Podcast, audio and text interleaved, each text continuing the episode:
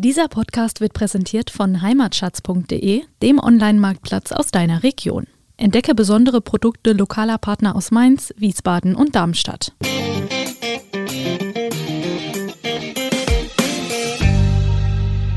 Jetzt ist es sogar so weit, dass einige Niersteiner aus der äh, Riesling-Szene Pink eingeladen haben und gesagt, es wäre ja nicht weit vom Frankfurter Flughafen, wenn sie da ist. Und sie ist ja bekannt, weil sie durchaus auch mal in Rom mit äh, Bodyguards Kaffee trinken geht und sowas. Vielleicht wird ja was draus in den nächsten Jahren und Pink kommt nach Nierstein. Das wäre Ja, natürlich und wir suchen ja auch jährlich in Nierstein eine andere Weinkönigin. Wäre doch mal eine Nummer, wenn, wenn, wenn Pink denn äh, die, die, die, die Niersteiner Weinkrone tragen würde. Wer hat das nicht schon erlebt? Freunde haben sich überraschend angesagt. Bisschen was zusammen kochen, einen netten Abend machen. Schön, aber wo kriege ich jetzt auf die Schnelle den richtigen Wein dazu her? Und welcher soll es eigentlich sein? Weiß oder doch besser rot? Was kostet ein guter Wein? Und woran erkenne ich ihn? Fragen über Fragen. Wir erklären unter anderem, staubt trockener Wein? Warum riecht Wein nach Litschi? Und was haben Pferdeschweiß und Geranien um Himmels Willen mit Wein zu tun? Antworten gibt's von Wein mal eins, dem VRM-Podcast zum Thema. Jede Woche eine neue Folge für Weineinsteiger und alle, die schon immer etwas mehr über Wein, Genuss und allem, was sonst noch so dazugehört, wissen wollten. Am Mikrofon sind René Hart und Tom Elke. Guten Tag, liebe Hörerinnen und Hörer. Hier ist er wieder, der VM-Podcast Wein mal eins, immer pünktlich zur Stelle. Wir haben heute ein wunderbares Thema, das wir auch schon mal in der ersten Staffel angeteasert Angerissen, hatten, ja. wie das Neuhochdeutsch heißt. Wein und Speisen, Neudeutsch auch Food Pairing genannt. Ja, René, Food Pairing, Wein und Speisen, altes Thema, neuer, neuer Name. Äh, sag mal was. Ja, ich wollte dich äh, daran erinnern, dass wir vor kurzem herzhaft gelacht haben, als wir vom Falstaff äh, einen netten Satz in Facebook Also gesehen das, das Magazin. Das ja. Weinmagazin Falstaff äh, einen netten Satz in Facebook gefunden haben. Wenn du nicht sicher bist, welcher Wein zum Essen passt, dann lass das Essen einfach weg. Und da hat, Ja, stimmt, ja. Oh was, was sagst du da dazu? Also super. Ja, also ähm, ich finde auch, Essen ist viel, oft viel zu überbewertet. Nee, also Unsinn. Äh, Späße, äh, in der Not schmeckt der Wein natürlich auch ohne Brot. Ja, Ja, also man genau- muss immer was dazu essen. Es passt zwar super gut, dieses Paar Wein und Speisen, ist klar. Von Essen und Trinken hat sich schon so mancher ernährt, sage ich an der Stelle immer. Aber denkt dran, Alkohol fördert das Wollen und nicht das Können. Ja, in der Tat. Äh, und äh, das heißt also, äh, zu viel Alkohol ist dann eben auch problematisch und grundsätzlich, und das denke ich mir, das schwebt so über all dem, was wir auch hier mit dem Podcast bezwecken. Es geht nicht darum, sich möglichst viel Wein einzuverleiben, sondern einfach Weingenuss in Maßen. Nur dann ist er auch wirklich ein Genuss und man nimmt ihn auch bewusst wahr. Darum geht es nämlich, das bewusste Wahrnehmen. Und es ist auch gesundheitlich förderlich. Alles, was ab einer gewissen Grenze ist, ist natürlich dann gesundheitlich problematisch. Ich finde es schön, dass du das nochmal sagst, weil man könnte ja bei uns auch denken, dass wir den ganzen Tag äh, mit dem Thema Wein beschäftigt sind und äh, da jeden Tag äh, Nein, irgendwann, wahllos irgendwann müssen wir auch mal schlafen. Ja, Nein, nein, aber, aber es gibt ja tatsächlich viele Menschen, die äh, mit dem Thema äh, Probleme haben und das sollte man äh, so. Wir haben natürlich an dem Genussmittel äh, Riesenspaß. Ja. Aber wir sind uns auch unserer Verantwortung bewusst und das finde ich schön, dass du das heute jetzt nochmal Ja, sagst. nein, äh, ich meine, abgesehen davon, wir beide haben Berufe, ja. Also Mhm. ich meine, äh, ich trinke abends mal eins, zwei Gläser Wein äh, zur Entspannung, zum Genuss oder auch zum Essen, aber dann ist auch gut, ja. Äh, und äh, ich denke, äh, das muss aber am Ende jeder für sich entscheiden, wie er das handhabt, ja. Ähm, aber der, aber der, die Ansage ist nochmal aber die Ansage ist maßvoller Weingenuss, Genuss, das ist der, der, der Stichwort. Genau, das wollen wir jetzt noch mal klar- Und ich kann, äh, ich kann, äh, keine Ahnung, äh, ab der zweiten Flasche ist das Thema Genuss kein Thema mehr. Ja. ähm, ja, das, ich finde sogar schon ab nach der Ja, ersten. das war auch wieder Also, ein bisschen ironisch. Ah, ja. Natürlich, also alles, was mehr so als eins, zwei Gläser ist, ist schon schwierig. Ja. Ja, und das, äh, wenn man eins, zwei Gläser jeden Tag die, äh, unter der Woche trinkt, finde ich das auch schon. Also äh, auch bei mir gibt es natürlich Tage und auch mal Wochen, wo ich sage, ähm, ich habe da momentan keine Lust zu, dann suche ich mir ein anderes Getränk und das kann Pfefferminztee sein oder sonst was. Ähm, und wenn ich dann mal wieder Lust habe, dann trinke ich auch ja. mal ein Gläschen Wein. Wobei Pfefferminztee ist ein gutes Stichwort. Der René macht dann immer Klosterfrau Melissengeist rein. Äh, dann ist der Tee auch relativ hochprozentig. Da könntest du auch weiter Wein trinken. Nein, Unsinn. Äh, aber wir sind jetzt gerade so ein bisschen in dieser Spirale drin. Vielleicht kommen wir mal wieder raus und Wein gehen zum und Thema Wein und Speisen. Genau. Ja, das ist ein Thema, was in den Weinanbaugebieten über Jahrhunderte, wenn nicht sogar Jahrtausende gewachsen ist. Im Mittelalter wurde Wein nicht nur als Getränk genutzt, sondern äh, war durchaus auch ein Würzmittel. Wir mhm. erinnern uns dabei auch den, an den Verjus, also von Verjus, also grüner Saft. Das war ein durchaus gängiges Mittel, um die Speisen geschmacksvoller äh, zu machen. Wahrscheinlich hat es auch den einen oder anderen Fehltol übertüncht. ja. ja. Und äh, dieser Verjus wird gewonnen, indem unreife Trauben ausgepresst werden und ist deutlich milder und geschmacklich vielfältiger als Essig. Einige Winzer stellen Verjus wieder her und ergänzen damit sinnvoll ihr Produktangebot. Also ich finde das eigentlich mhm. ganz schön. Andere machen daraus sogar ein Aperitif, der einfach mit Kohlensäure versetzt wird. Und hier in Mainz hatte ich beim Stefan Lempmar in Hechtsheim aus roten Trauben ein alkoholfreies Getränk äh, probiert, das er gezaubert hat. Fand ich total ansprechend ja. und lecker. Also äh, Verjus ist tatsächlich ein Thema wieder. Ähm, beispielsweise äh, hat ja auch der Frank Heiden in Oppenheim hat den auf der Karte, aber auch Gerings in Nierstein, ja. ja. Und ich habe den, also ich habe den im auch, Sommer. Ja, auch in, in der Pfalz und ja, überall. Da ist Thema im, im, in, in, in Weindeutschland mhm. und möglicherweise auch darüber hinaus, gehe ich mal von aus.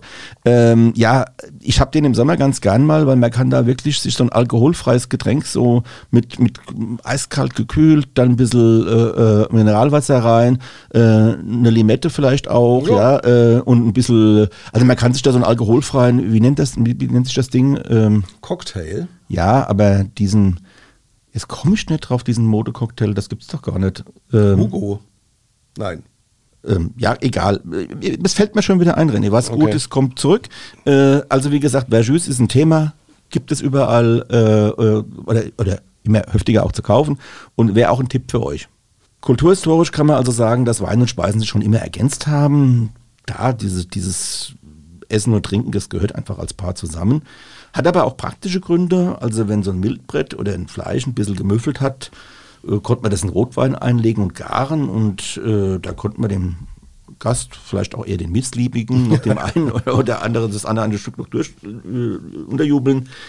Abgesehen davon hat das Produkt dann auch so, äh, also dieses Einlegen in Rotwein hatte, hat dem Produkt auch so diesen animalischen Duft äh, genommen. Französisch Goût. Ja, genau. Daraus entstanden dann aber auch durchaus so Klassiker, wie das äh, durchaus bei äh, Gourmets und Gourmands, äh, äh, also ich bin eher Gourmand, du bist eher Gourmet, äh, geschätzte Bœuf Bourguignon. Das mache ich heute. Oh, schön. Tatsächlich. Und ich habe schon wieder keine Einladung. Ja. Aber egal. Äh, auch dabei wird das Fleisch mit Wein gebeizt und dann stundenlang sanft geschmort. Und idealerweise äh, fällt das dann quasi äh, auseinander. Mhm. Also das ist, wie man so sagt, das zergeht dann auf der Zunge. Ja. Ähm, Wein macht das Fleisch nämlich mürbe und äh, zähes, minderwertiges Fleisch konnte dann eben in früheren Zeiten auch noch aufgepimpt werden. Ich denke mir mal, dass, ich weiß nicht, ob das heute noch aus diesem Grund so üblich ist, weil ich denke, nee, nee, wir haben heute ganz andere ja, Qualitätsmaßstäbe. Ja. ja, aber das war jetzt einmal so da und war so die Kernidee. Geht man einmal äh, von Deutschland aus in die Regionen durchaus früher in Bier- und Weinregionen unterteilt Stimmt. gewesen. Dementsprechend, Teilweise auch heute noch so. Ja, gibt aber auch Schnittstellen. Ja. Dementsprechend hat sich daraus dann auch die regionale Küche und ihre Kombinationen entwickelt. Und schaut man sich heute noch zum Beispiel mal Franken an, dann gibt es immer noch die Unterscheidung in Bier- und Weinfranken. Stimmt. Oftmals ähm, bekommt man heute in den fränkischen Restaurants und Gaststätten Wein und Bier mit den korrespondierenden Speisen angeboten. Und wir beide wissen ganz genau, so ein zischendes Bier nach Weingenuss ist einfach herrlich. Aber Tom, da kannst du ja noch äh, aufgrund äh, familiärer Bezüge von deinen Erfahrungen in Franken mal berichten. Ja, also äh, ein Teil meiner Familie, nämlich meine liebe Cousine Kerstin mit ihrem lieben Mann Henk und der Bianca und, so weiter. Also ich möchte jetzt nicht meine ganze Familie aufzählen, aber jedenfalls die wohnen in der Nähe von Bayreuth. Und äh, das ist eindeutig Bierfranken, ja, äh, also eigentlich Oberfranken oder Nordfranken, mhm. ja. Da muss man sagen, ähm, da ist eben Bier äh, und da gibt es in fast in jedem Ort oder in ganz vielen Orten noch kleine Brauereien. Gasthausbrauereien. Gasthausbrauereien. Mhm. Und es gibt dort auch äh, als touristisches Highlight, wer in der Gegend mal ist, gibt es Brauereiwanderungen. Mhm. Oh. Die werden angeboten, mhm. ja. Und da das ist nur ein Rundwanderweg. Äh, es gibt da verschiedene, ja, also je nach, nach Region unterschiedlich. Ich war da mit dem Henk mal unterwegs gewesen auf einem, wir sind da so insgesamt 20 Kilometer gelaufen am Gang, also von morgens bis abends. Äh, gut, gegen Abend hin fiel das Laufen ein bisschen schwerer, aber auf jeden Fall äh, läuft man dann so die einzelnen Orte an und dann gibt es auch so Favoriten, da hat ja jeder so seine Hausbrauerei, wo er sagt, ah, da mhm. ist es gut. Und in jeder Hausbrauerei mhm. gibt es auch eine, eine Spezialität beim Essen. Mhm. Also es hat nicht jeder das Gleiche. Mhm. Der eine hat das Schwarzgeräucherte, der andere hat keine Ahnung, irgendwas anderes, Pressack oder so, ja. Also auf jeden Fall, es gibt dann auch in jeder, man weiß ganz genau, also die Einheimischen wissen ganz genau, wenn ich in diese, in dieses Lokal mit der Brauerei gehe, dann esse ich natürlich dieses Gericht, mhm. ja. So das ist generell so ein Tipp, wenn es sowas gibt, immer mal so ein bisschen auf die Einheimischen hören, ja, oder gucken, was essen die so. Die wissen schon genau, warum sie dieses oder jenes Gericht bestellen. Weinfranken, auch da war ich schon unterwegs und da muss man sagen, das ist so die Gegend äh, Unterfranken, Mittelfranken, Mainfranken. Main ist auch gleich Weinfranken, also am Main entlang, da wachsen da die Reben. Würzburg die Gegend. Ich wollte gerade sagen, ja, ähm, so Sommerach oder wie heißt Sommerach, ja, ja, genau. Eschendorfer Lump, mhm. ja, äh, als Eschendorf äh, mhm. äh, mit den Sauers äh, Muss ich auch mal wieder hin. bauen. Ja. ja. also super und auch da gibt es äh, äh, eine ganz tolle äh, Gastronomie, die auch auf den Wein eingeht und, äh, und da muss man sagen, was mir in Franken generell auffällt, also auch gerade jetzt in Nordfranken, weil ich da auch meine Kindheit äh, zeitweise verbracht habe äh, und auch meinen so in jungen Jahren war ich da öfter, äh, da gibt es ganz häufig Gasthaus. Der eine Sohn betreibt das Gasthaus, der andere Sohn betreibt direkt nebendran die Metzgerei. Mm. Das heißt also, das ist eine ideale Paarung. Das ja, heißt also, man hat, äh, äh, ja, mit, da wurde auch damals noch geschlachtet, ja, und das heißt, man hat es also alles ganz frisch aus der Metzgerei dann in die äh, Gastronomieküche gebracht. Und diese Paarung gibt es heute noch, aber äh, wie, so, wie so vieles ist da auch einiges im Fluss. Es ist nicht mehr überall so, aber aus der Erinnerung heraus habe ich das und das Kennzeichnet ist für mich auch immer noch so ein bisschen Franken als obersten Merksatz, um das vielleicht nochmal auf den Punkt zu bringen, können wir uns dann notieren, bei Wein und Speisen gibt es entweder die harmonische Herangehensweise oder wir wollen die Wechselwirkung haben und Kontraste hervorheben. Und beides ist möglich und da gibt es auch kein richtig und falsch. Nein, aber es gibt so ein paar Grundsätze, die man mal beachten sollte. Mhm. Und das da haben wir ein paar aufgestellt und haben gesagt, also Wein und Speisen aus einer Region passen eigentlich immer gut zusammen. Bin ich also in einer Weinbauregion und kehre dort ein, dann sollte ich auf alle Fälle jetzt auch äh, regionalen Wein und regionales Essen bestellen. Mhm. Das macht keinen Sinn, wenn ich jetzt äh, in die Toskana fahre und, und deutsche Schnitzel essen. Oder umgekehrt, äh, wenn ich jetzt am Mittelrhein bin und will dort vom Toni Joost was Leckeres trinken, nichts gegen Pizzerien oder sonst wie. Aber wenn ich dort da bin und will da äh, Kultur, Land und sowas erkunden, dann finde ich, äh, gehört auch das Essen dazu. Also, also beim Wiener Schnitzel beispielsweise eben äh, den Grüne Veltliner. Ja, eben, das, da komme ich ja noch ja. dazu. Ähm, also äh, im Elsass würde auch keiner Schokrut ohne Riesling äh, genießen. Mhm. Im Schwarzwald den Schinken ohne Spätburgunder. Bœuf Bourguignon hatten wir ja schon mit dem Pinot Noir. Also auch Spätburgunder. Genau, Spargel mit Gutedel mhm. oder wie du schon gesagt hast, also Wiener Schnitzel mit grüne Weltliner. Das sind dann die Kombis, mhm. die Spaß machen und wo Gericht und Wein auch zusammengewachsen sind. Und zwar über Jahrzehnte, Jahrhunderte. Mhm. Dann gibt es noch einen Merksatz. Einfache Speisen sollte auch ein einfacher Wein sein. Also wir hatten es ja äh, in einer Folge mit unseren Shoppen mhm. Bei den Prämierungen äh, wenn ich so eine äh, Jauselbrette irgendwo habe, oder bei uns heißt es ja Minkelscher von, von Minkel, von, mhm. von, äh, aus dem Französischen, also klein geschnittene Brotstückchen mit Toppings äh, oder mit Leberwurst, mit Spundekäse oder sonst wie. Also da soll es halt auch, und da trinke ich jetzt keinen Lagenwein dazu, das mhm. macht keinen Spaß. Mhm. Und umgekehrt ist es aber so, gehobenes Essen sollte dann auch schon ein gehobener Wein sein. Ja. So, wenn ich einen Bœuf Bourguignon mache, mhm. dann ähm, ist das ja so, dass ich da sehr viel Arbeit auch reinstecke, äh, bis ich das Gericht fertig habe und das will ich ja auch haben. da will ich jetzt nicht einen einfachen Liter Rotwein trinken, sondern Mhm. da will ich dann schon einen gereiften. Ja, ich habe es schon einfach, ich esse es nur. Ich verstehe. Und trinkst. Ja. Und sinnvoll ist es, sich ähm, an den Aromen zu orientieren. Ja. Also kräftig zu kräftig, leicht zu leicht. Wie ich schon gerade gesagt habe, so ein Schmorgericht braucht einfach einen gehaltvollen Wein. Und ein zarter Fisch wird durch die Opulenz eines Weines durchaus erschlagen. Nichts, äh, Nichtsdestotrotz, äh, früher hieß es ja immer Moselwein zum Fisch. Also wenig Alkohol, eine gewisse Fruchtigkeit, aber auch eine gewisse Säure, die das um, umschlossen hat. Da kann man sich so ein bisschen dran orientieren. Umso herzhafter oder salziger eine Speise wird, desto eher passt ein säurebetonte Wein. Da wirken dann einfach die Gegensätze. Wer Süße und Gewürze in einem Gericht heben möchte, greift dann eher zu einem alkoholreichen Wein. Umgekehrt mildern süße Weine die Bitterkeit eines Gerichtes. Und süß-salzige Speisen, so ähm, wie wir sie oft in Asien finden, schmecken auch mit mineralischen Weinen gut. Riesling-Kabinett ist da ein gutes Beispiel, aber auch Bouquetweine, allen voran Gewürztraminer mit feiner Restsüße, sind für diese sehr würzigen Speisen oft sehr gute Pater. Ja, vielleicht hier ein kleiner Exkurs eingeschoben, nämlich durch die Globalisierung werden die Weine aus den Anbaugebieten heutzutage natürlich auch mit Speisen kombiniert, die sehr ungewöhnlich sind.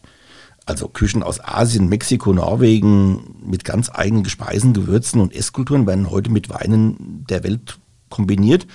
Gerade da zeigt es sich, dass unsere deutschen Silvaner und Rieslinge sehr flexibel sind. Das stimmt. Äh, gerade dann, wenn es sich um gereifte Weine handelt, äh, da muss man sagen, die passen auch zu vielen Küchen, die also jetzt nicht angestammt hier äh, aus dem Gebiet stammen.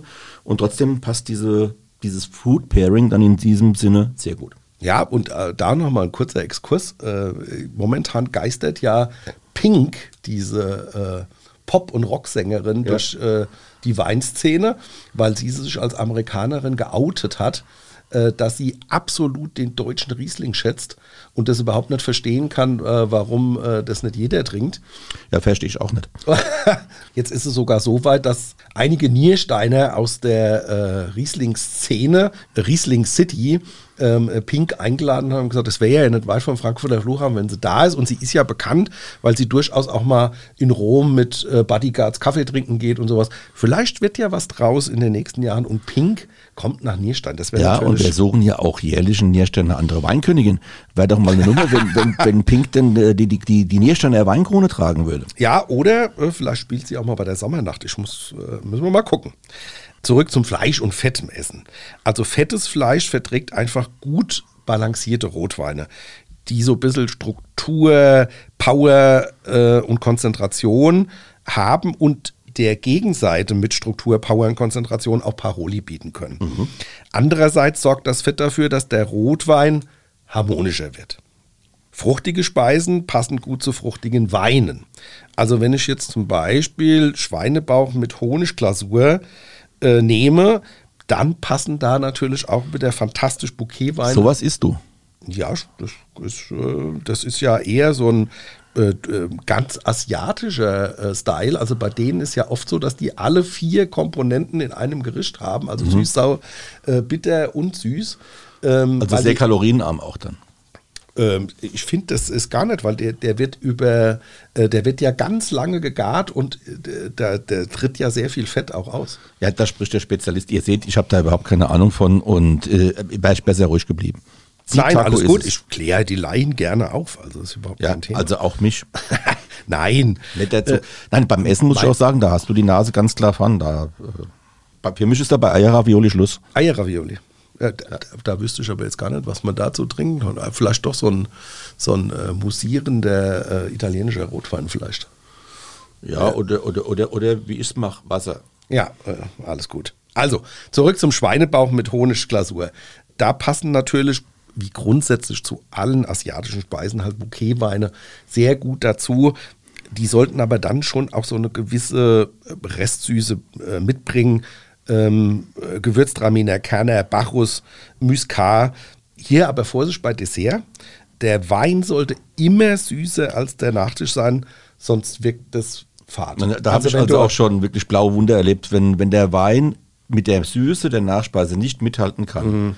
ist das eine Katastrophe. Das ist dann äh, nicht lustig und Nee. auch nicht schön und Kein Genuss. Ja, genau.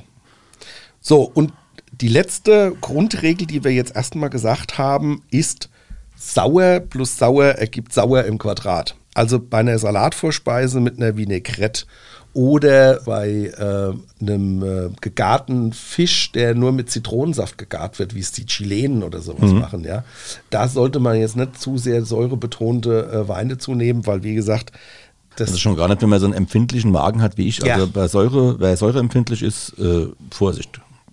Also gute Kombis sind daher süß, süß, süß, sauer, süß, salzig, süß, bitter, mineralisch und sauer, mineralisch und bitter. Und noch ein Merksatz als, oder als, als Überschrift noch, der Fettgehalt und die Zubereitungsart vom Fleisch und Fisch bestimmen die Auswahl des Weines, äh, nicht die Farbe. Also man hat ja immer dann Das hat man ja bei den Weinirrtümern schon gehabt. Genau, dass ja. man sagt, äh, Rind zu Rind geht äh, als Beispiel, also ein Rind aus dem Wok mit scharfen Aromen ähm, und zu Rind haben wir ja dann gesagt, sollte es eigentlich früher immer Rotwein Ja, sein, ja. aber durch die Zubereitung mit Schärfe benötigen wir da aber eher was restsüßes, fruchtiges. So. Ähm, und äh, die Soße ist auch eigentlich immer wichtiger als die Hauptzutat. Machen wir mal ein Beispiel mit Huhn.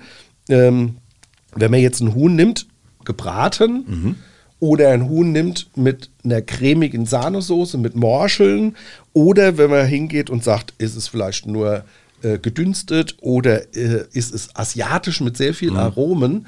Ähm, also man muss immer so ein bisschen darauf achten zu sagen, äh, was ist die Begleitung oder wie ist das Huhn zubereitet. Wie ist es gemacht, ja? Also wie Genau. ist es zubereitet und was, was für eine Soße gibt es da? Oder, oder wie ist das gewürzt? Ja, also Genau. in welche Richtung geht das?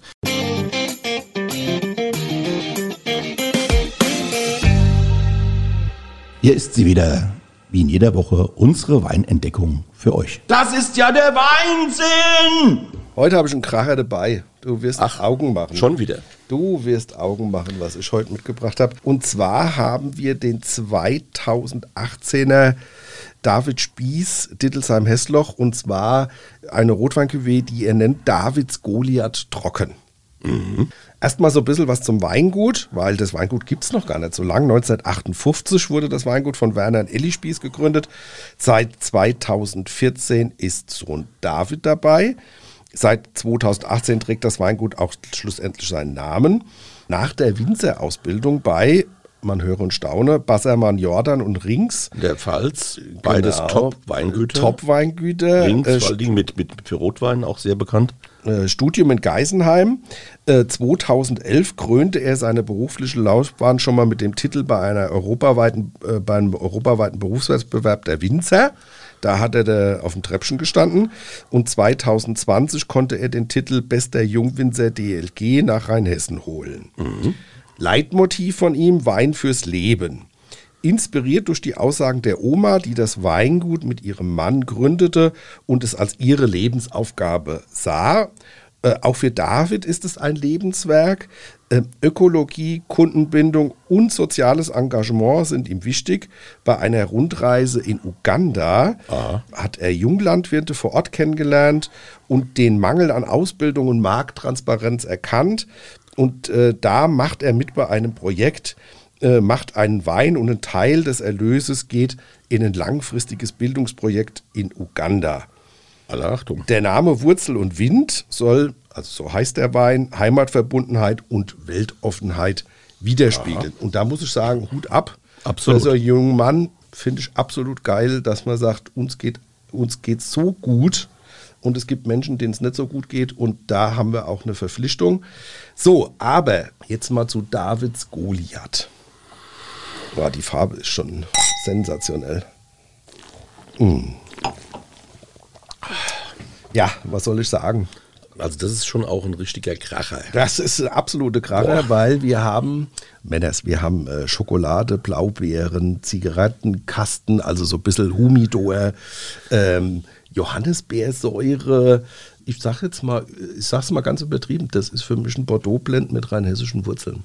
Ja, und ich sag's nochmal überspitzter, wenn die Winzer im Bordeaux so einen Wein so trinkfertig nach so kurzer Zeit hinbekommen, Auch wenn die der jetzt schon, schreien. Äh, dann, äh, dann Der ist drei Jahre alt. Der ist drei Jahre alt, also Mhm. quasi ein Säugling, also für französische Verhältnisse. Und noch nicht mal das, ja. Ähm, dann würden die Hurra schreien, wie du schon gesagt hast. Das ist wirklich ganz großes Rotweinkino. Da ist dem David Spieß wirklich ein ganz, ganz toller Wein gelungen. Natürlich selektioniert, garantiert und äh, sehr, sehr gut begleitet auch. Also Äh, kann ich noch was zu sagen? Ja. Und zwar, ich hatte ja Bordeaux Blend jetzt so vollmundig Ja. gesagt.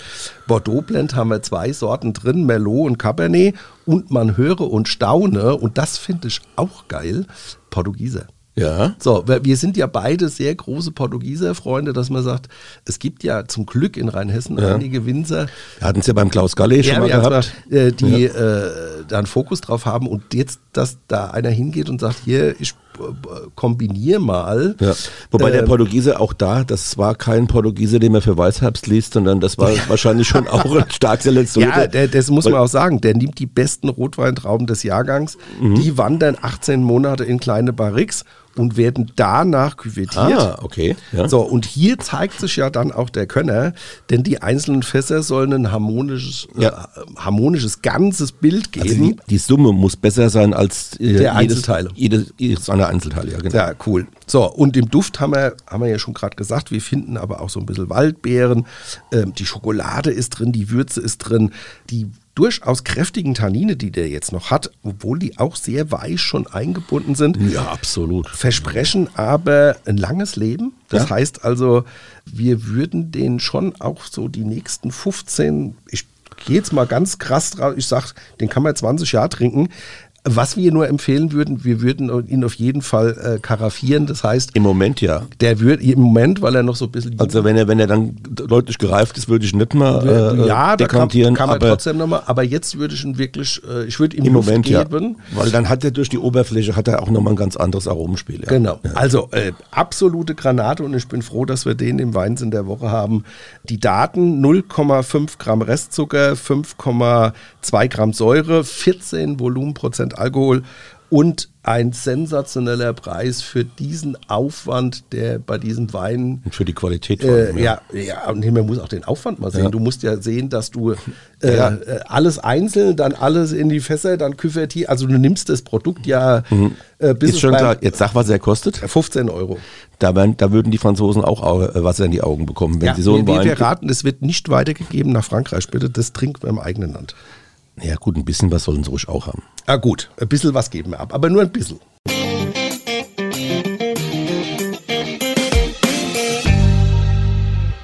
Ich wollte jetzt den Zuhörerinnen und Zuhörern noch ein paar Beispiele anhand der Rebsorten so mit auf den Weg geben. Also Silvaner, ja, den ich sehr liebe, du auch, ich Ja. weiß es, ist ein Allrounder und der passt im Prinzip je nach Ausbaustufe, also mit Holz oder ohne, mit viel oder wenig Extrakt, zu vielen Speisen. Man muss immer mal gucken, äh, äh, was ist das für ein Silvaner und mir dazu eine Speise suchen. Da gibt's ganz viele.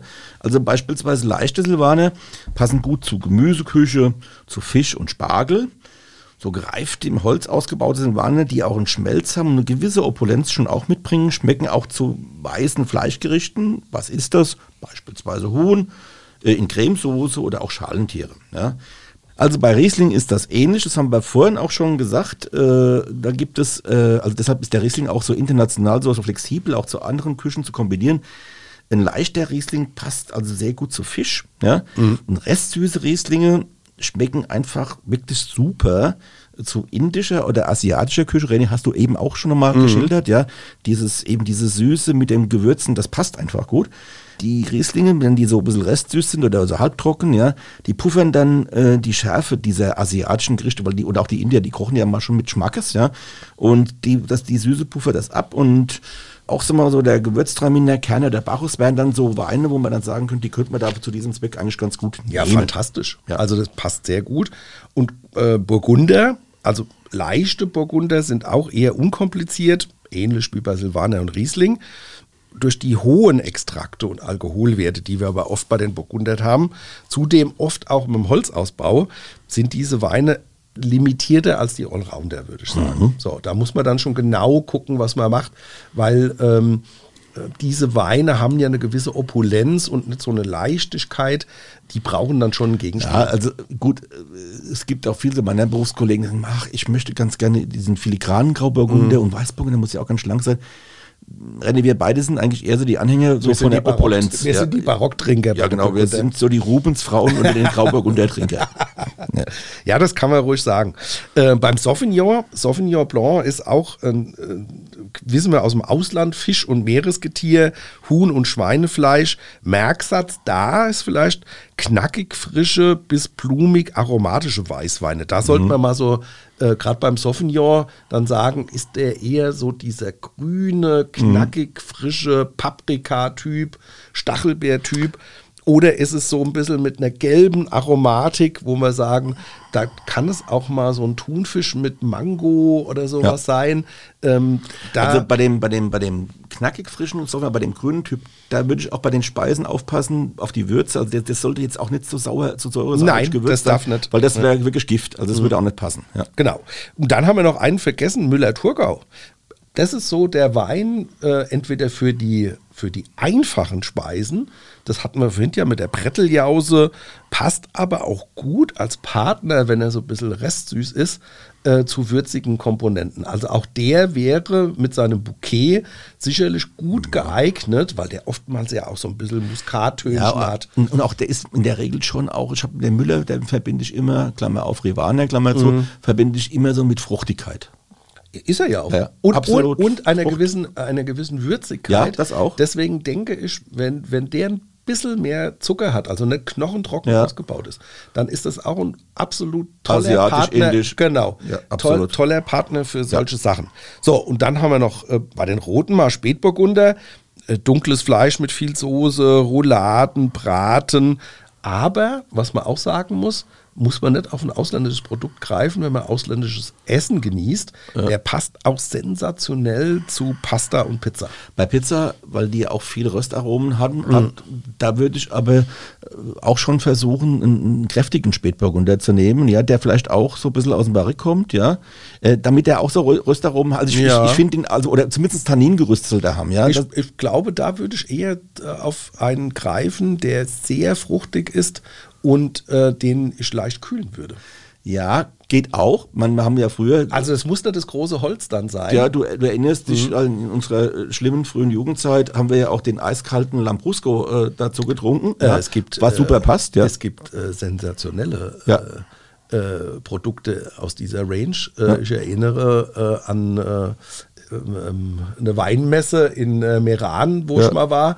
Ähm, da war es zur späten Stunde, dass die mich fast an dem Stand, also das war eine Manufaktur, die da ein Top-Produkt gemacht hat und die haben da kleine Käsekuchen dazu gereicht. Mhm. Und ich, die, die mussten mich vom Stand vertreiben, weil ich gesagt habe, darf ich noch mal? Und Mhm, ja. also da gibt es auch Qualitätsunterschiede. Also Ja, natürlich, Lam- natürlich. La- Lambrusco 2 Liter oder, Ja, also äh, oder Handmanufaktur. Ich muss mich vielleicht bei dem Spätburgunder ein bisschen korrigieren. Also nicht unbedingt Barrique, was, was mir ankommt. Also ich hätte dann schon ganz gern zu dieser Pizza, weil ich erinnere mich da so ein bisschen an die Chianti oder so, oder die italienische Rotweine. Fruchtig. Die, ja, fruchtig, aber auch schon mit dem gewissen Tannin Ja. Ja, also das Tanninige braucht schon, also diesen, diesen typischen deutschen Spätburgunder, der so ein bisschen auch kaminrot ist und der sehr viel Frucht zwar hat, aber wenig Tannin, den würde ich vielleicht dazu nicht trinken. Und auf jeden Fall nicht mit 25 Grad, sondern das hatten wir ja auch in einer Ja. Folge.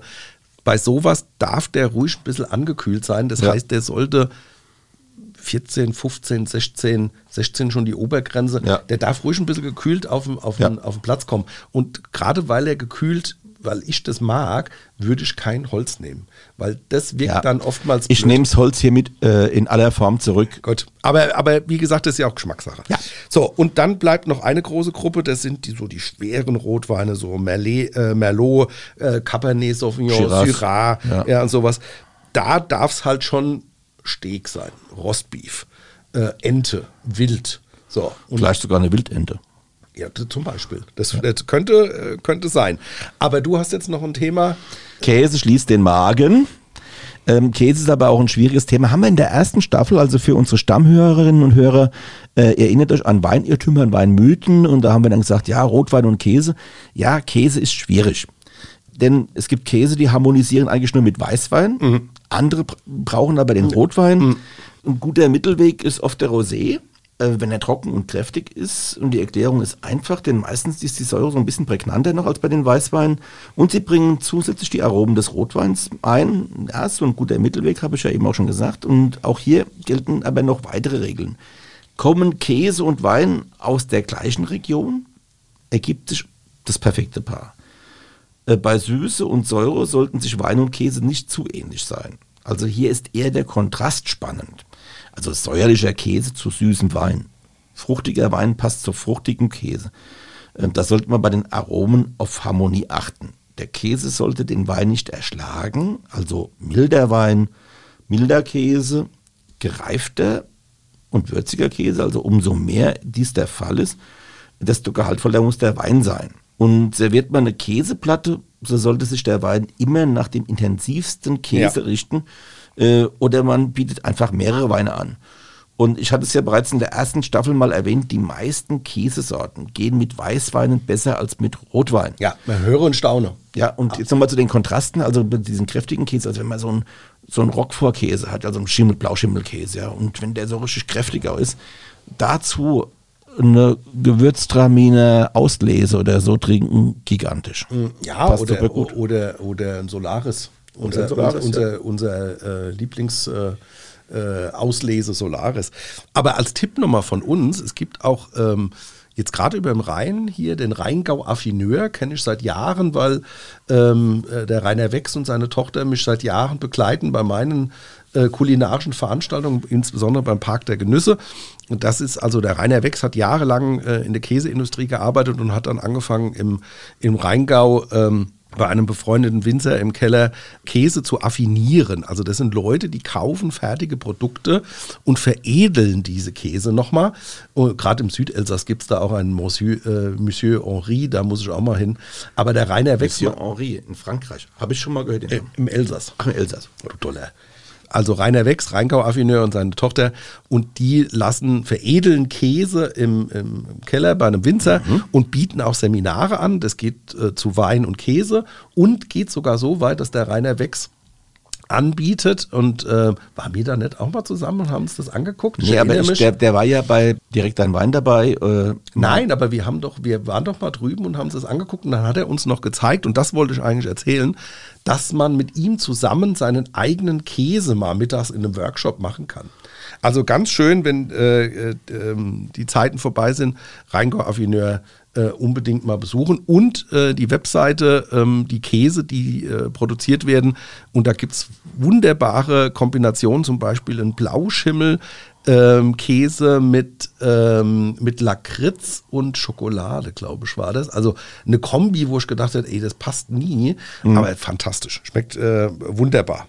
Ja, also Käseaffineure, äh, das, da gibt es äh, quer über die Republik verteilt hier auch mehrere. Es liegt durchaus im Trend, weil Käse ist, denke ich mir, auch so eine, so eine Speise, die da gibt es, ich habe das Gefühl, immer mehr Anhänger und ich habe auch das Gefühl, es gibt immer mehr Käse, also egal wo ich hinkomme. Ich ja. könnte ohne Käse nicht leben. Ich mag, ja, ja. Ich, äh, also wenn ich irgendwo im Elsass bin oder wenn ich unterwegs bin, auch jetzt in Aachen oder sonst wo, da gibt es ja fantastische äh, äh, Käsehändler, ja. äh, weil klar die Nähe äh, äh, zu Belgien, Holland. Ja, aber auch gerade diese affinierten, also diese oh. verfeinerten, veredelten Käse, ja. gigantisch. Aber als Tipp nochmal auch noch von uns, ähm, Chardonnay und Burgunder zu Weichkäsen mit dem weißen Schimmelpilz gehen ganz gut, wenn sie nicht zu säurebetont sind. Mhm. Äh, milde Schnittkäse würde ich einen Rest süßer Riesling oder ein gekühlte leichte Spätburgunder nehmen. Bei würzigen Hartkäsen reife und fruchtige Riesling oder Weißweine. Kann auch, wie wir vorhin gesagt haben, ein Rosé sein, also ein guter Mittelweg. Oder ein leichter Rotwein. Es gibt ja auch wirklich so eine so leichte Rotweine, die, mhm. ähm, ja. Und äh, Blauschimmel ist ja immer so eine Sache, da hast du es ja schon gesagt. Ja. Ähm, da geht der eine oder andere Rotwein. Hm, da finde ich es aber manchmal besser, wenn das so was Aufgespritztes ist, wie, also aufgespritzt bedeutet, das sind äh, Weine, die mit Alkohol versetzt werden, wie wir es äh, bei Madeira, Sherry oder Port äh, kennt. Und bei Rotschimmel ist ein Bouquetwein mit Restsüße prima. Gewürztraminer und Munster zum Beispiel. Das ist ja eine Region, das ist gewachsen, das passt wie Faust aufs Auge. Mhm. Aber ausprobieren ist dabei auch immer ein guter Rat. Ja, also Tipp von uns, es gibt vielfältige Angebote von Winzern, die mit Gastronomen zusammenarbeiten und auf ihren Höfen kulinarische Tage anbieten. Mhm. Und da kann man sehr viel ausprobieren und dabei genießen. Und die Angebote, das muss man auch mal sagen an der Stelle, reichen oft von Fingerfood-Kombis über diverse Hauptgerichte bis hin zu Desserts und Schokolade und schaut euch einfach mal um in eurer Umgebung. Auch Caterer und Restaurants bieten das neben Kochkursen mittlerweile auch Weinerlebnisse an. Ich wollte noch mal ganz kurz was zum Thema Wein und Schokolade sagen. Ähm, das war hier vor einiger Zeit mal total in. Mhm. Ja, gibt's immer noch, aber nicht mehr so ganz im Fokus. Mhm. Aber es gab mal eine Zeit so vor, ach, keine Ahnung, 15 Jahren oder 20 Jahren, Wein und Schokolade, Wein und Schokolade. Hast du überall Wein und Schokolade bekommen? Also kein 20 Jahre, die letzten fünf war das auch immer so ein Thema. Ja, es ist vielleicht wieder aufgepoppt. Also ich habe das vor 15 Jahren, glaube okay. ich, schon, oder, lass es 10 Jahre sein, aber nee, äh, egal. Auf jeden Fall, das ist so eine Nummer, äh, ich fand das ganz spannend, aber ehrlich gesagt, also dann die Schokolade im Mund schmilzen lassen, dann den Wein drüber gießen, dann das beide im Mund, beides im Mund behalten, das ist ein Event, das ist gesellig auch, ja, aber es ist ehrlich gesagt überhaupt gar nicht meins. Äh, ist natürlich Geschmackssache am Ende des Tages, ja.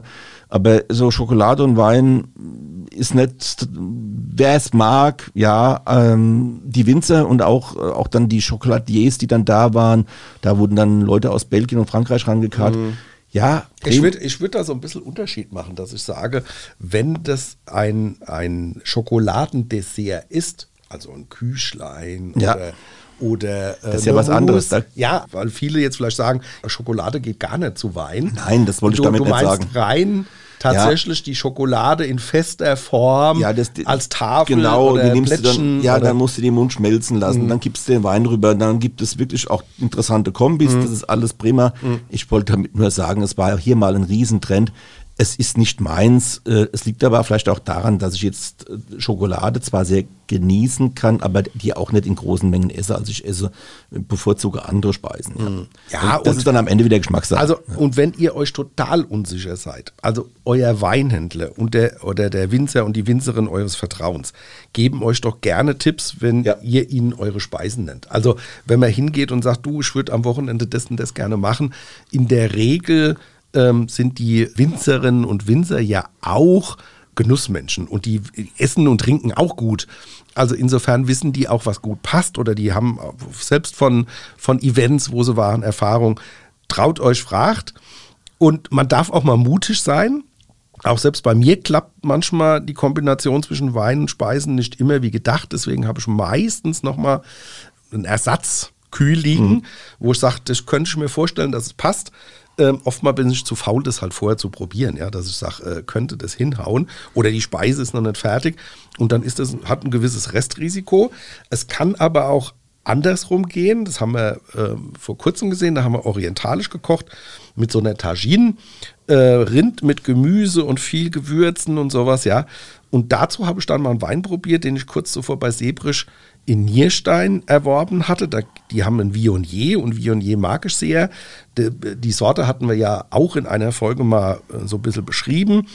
Und der war total zitronisch und äh, da dachte ich mir, also die Nordafrikaner, die machen ja dazu eingelegte Salzzitronen zu mhm. so Schmorgerichten, um das aufzupeppen, um das frischer und bekömmlicher also zu machen. Also alles weiß, unfassbar. Äh, Maestro. Weißt du nicht? Salz, marokkanische, dass die Marokkaner Salzzitronen zu Schmorgerichten essen. Die sind fantastisch. Das sind ja, das, das glaube ich, natürlich. Ja. Aber woher soll ich denn das wissen? So, und da dachte ich mir, ähm, der ist so zitronig, also der ist extrem frisch und zitronig und dachte, das muss doch passen. Und äh, wir haben es probiert und äh, alle haben gesagt, sensationell. Nee, aber solche Erlebnisse hat man tatsächlich. Also die hatte ich auch schon äh, gehabt. Äh, ähm, im Restaurant, wenn ich mir gedacht habe, ach, ich nehme heute mal einen anderen Wein, also ich habe sonst normalerweise da jetzt immer den. Mhm. Und dann hatten die irgendwie ein Angebot auch gehabt. Und häufig ist es auch so, René, das hast du vorhin auch schon anklingen lassen, wenn zu einem besonderen Gericht Wein der Woche oder, oder Wein zu diesem Gericht angeboten wird, wenn eine Weinempfehlung gemacht wird, äh, die kann man in der Regel wirklich annehmen, weil nämlich die machen, der Küchenchef und der Sommelier, die machen ja. sich dann schon auch Gedanken. Und auch wenn es kein Sommelier gibt. Ja, eben. Also der, der, der, der Gastronom, der macht sich schon mhm. Gedanken, was kann man zu welchem mhm. Gericht trinken. Oder der hat sich mit dem Winzer abgesprochen. Das ja. ist ja auch so oft so, ähm, äh, dass, dass es dann äh, Sachen gibt. So, äh, was ich aber nochmal zurück zu meinem Beispiel sagen wollte, ist, man kann durchaus auch mal ausprobieren und sich was trauen muss nicht immer gelingen, aber in dem Fall war es tatsächlich so, dass wir gesagt haben, Mensch, das hätte doch keiner gedacht. Schmorgericht mit Rindfleisch, weißer, durchaus säurebetonter, zitroniger Wein war äh, gute Kombi. Gut, also ab und an, um jetzt der Wahrheit mal die Ehre zu geben, also ich, esse, ich ernähre mich nicht nur von Eierravioli, ab und an koche ich auch mal selbst oder es wird gekocht und dann muss man sagen, dann, dann, wird, äh, nee, äh, äh, dann wird dann, dann auch schon überlegt, was nehme ich da für ein Wein ja. dazu. Ja, das ist ja gar keine Frage. Ja. Aber du hast noch ein Highlight, dass man sagt, ja, was, geht, was geht gar nicht. Ja, genau, also ihr wollt ja vielleicht auch wissen, liebe Hörerinnen und Hörer, jetzt habt ihr uns den Mund wässrig gemacht mit allem, was gut zusammenpasst, aber gibt es denn auch irgendwas, also du hast es ja schon mal gesagt, sauer mit sauer ist schwierig, ja. Äh, aber es gibt auch noch andere Kombinationen oder überhaupt äh, Zutaten, Zutaten, ja, oder, oder die man besser meiden sollte mit Wein, ja. Artischocken beispielsweise ist schwierig mit Wein. Äh, rohe Tomate, ja, auch, auch, eher schwierig. Ja, Säure süß ist da drin, der Tomate ist mhm. schwierig, ja. Dann roher Spinat, Obst, hm, ja, mit, mit, mit Abstrich, das kommt immer drauf an, ja. Rettich, also Wasabi, dieses ganz scharf. Rettich und Wasabi, ich ja, habe mal beides ja, aufgeschrieben. Ja, Rettich und Wasabi.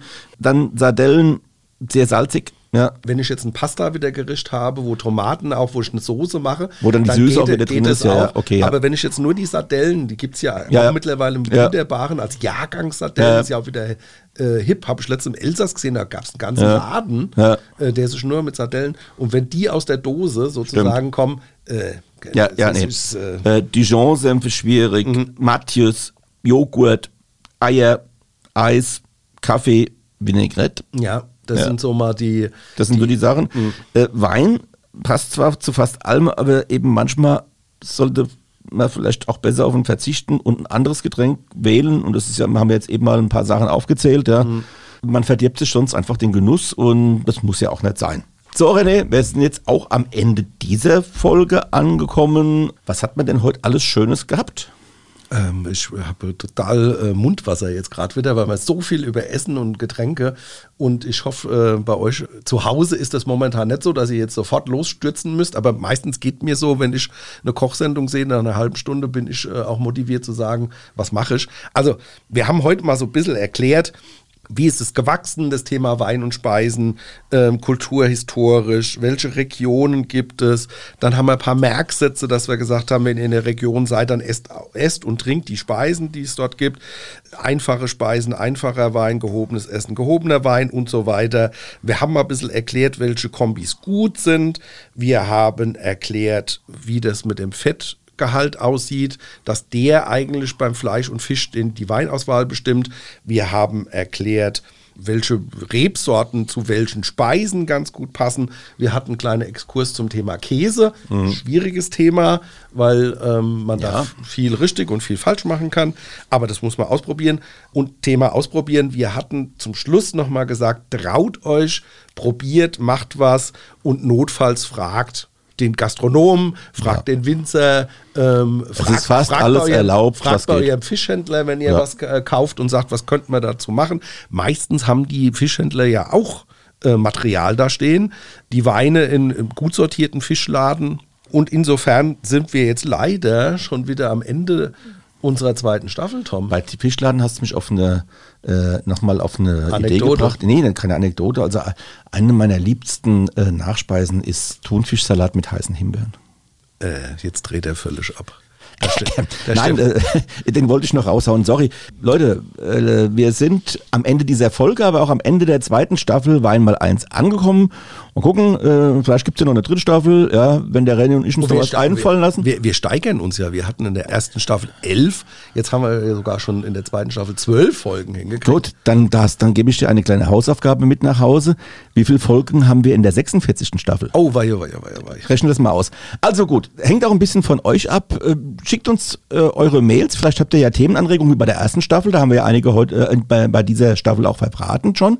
Äh, vielleicht habt ihr das auch für die eine mögliche kommende Staffel, äh, schickt die Mails an weinmal1.vrm.de. Euch wünschen wir viel Spaß und viel Genuss mit Wein und Speisen. Und mir, René, mir bleibt nur zu sagen, mach's gut, bis demnächst. Ja, tschüss. Ace. Das war die heutige Ausgabe vom Weinpodcast Weinmal1 der VRM. Jede Woche auf ein Glas Wein, spannende Themen rund um den Weingenuss und das kleine Einmaleins des Kultgetränks. Mit den beiden Gastgebern Thomas Elke, VRM-Reporter und Weinjournalist und René Hart, Weinentdecker und Veranstalter von Genussmärkten. Ihr wollt noch mehr spannende Geschichten, Reportagen und News aus eurer Region? Dann probiert doch einfach mal unser Plus-Angebot aus. Einfach reinklicken unter vrm-abo.de slash podcast. Ein Angebot der VRM.